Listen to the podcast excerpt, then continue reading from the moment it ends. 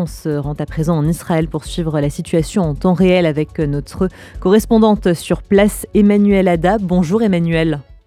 Bonjour Margot, bonjour à tous les auditeurs. On commence Emmanuel par faire le bilan des pertes humaines en Israël. L'armée israélienne a annoncé euh, ce matin la mort d'un nouveau soldat. Il s'agit du capitaine Liron Snir de la brigade Golani, âgé de 25 ans et originaire d'Ofra. Sa mort porte à 391 le nombre de soldats israéliens tués depuis le 7 octobre. Et demain aura lieu le cessez-le-feu, temporaire qui permettra la libération des premiers otages israéliens, Emmanuel. Oui, alors faisons le point un petit peu sur ce que nous euh, savons, ce que nous comprenons de, cet accord et surtout sur les questions que les Israéliens se posent euh, depuis hier soir. Alors selon cet accord, 50 otages israéliens seront libérés sur plusieurs jours, 30 enfants de 0 à 19 ans, 8 mamans et 12 femmes âgées également. On peut déjà se poser une première question. Nous savons que 40 enfants ont été pris en otage le 7 octobre. Nous avons la liste. Que se passe-t-il pour les 10 enfants qui ne figurent pas dans cet accord de libération. Et puis je rappelle que certaines familles vont être séparées puisque les mamans seront libérées avec leurs enfants, mais que les pères resteront eux otages.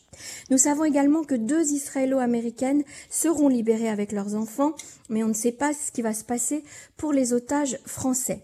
Et puis figure également parmi les otages libérés euh, demain l'enfant euh, la plus jeune, sans parents, la petite Abigail de 3 ans, qui est le symbole en Israël de la cruauté euh, du Hamas, puisque ses parents ont été assassinés sous ses yeux.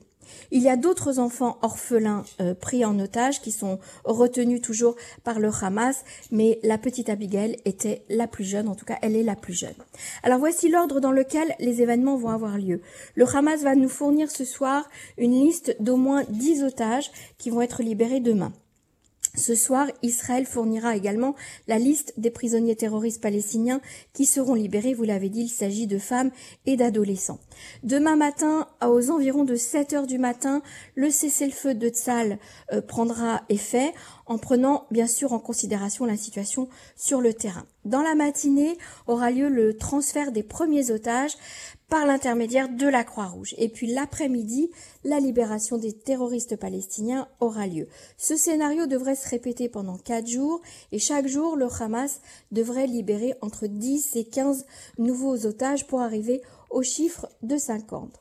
Je rappelle que cet accord a été approuvé par le cabinet de sécurité, à l'exception d'Itamar Ben-Gvir, qui a qualifié l'accord de dangereux précédent, qui répète les erreurs du passé, probablement une référence à l'accord Chalit de 2011 dans lequel plus de 1000 terroristes ont été libérés en échange de Gilad Shalit, dont le chef actuel du Hamas, Sinoir. Ben Gvir a également ajouté Nous avons le devoir moral de ramener tout le monde et nous n'avons ni le droit ni la permission d'accepter l'idée de les séparer et de n'en ramener que quelques-uns. Ce qui était d'ailleurs la volonté des familles des otages, c'était tous les otages ou personne.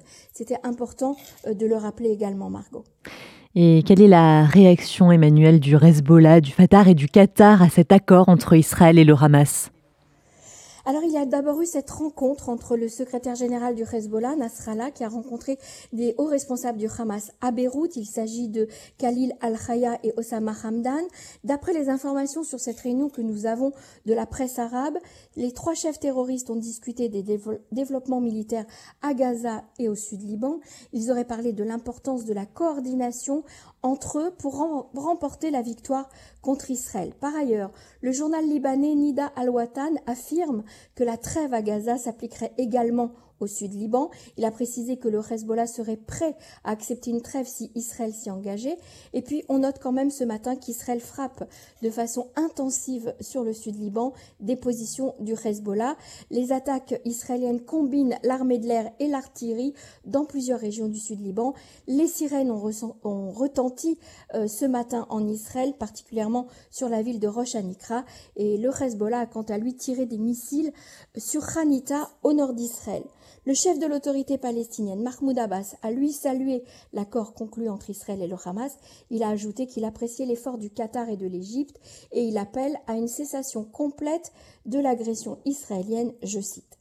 Le Premier ministre qatari, quant à lui, Mohamed bin Jansem Al Thani, a commenté l'accord entre Israël et le Hamas en écrivant sur les réseaux sociaux Nous remercions nos partenaires qui ont contribué à la conclusion d'un accord de cessez-le-feu humanitaire à Gaza dirigé par l'Égypte et les États-Unis et nous espérons que le cessez-le-feu conduira à un accord global.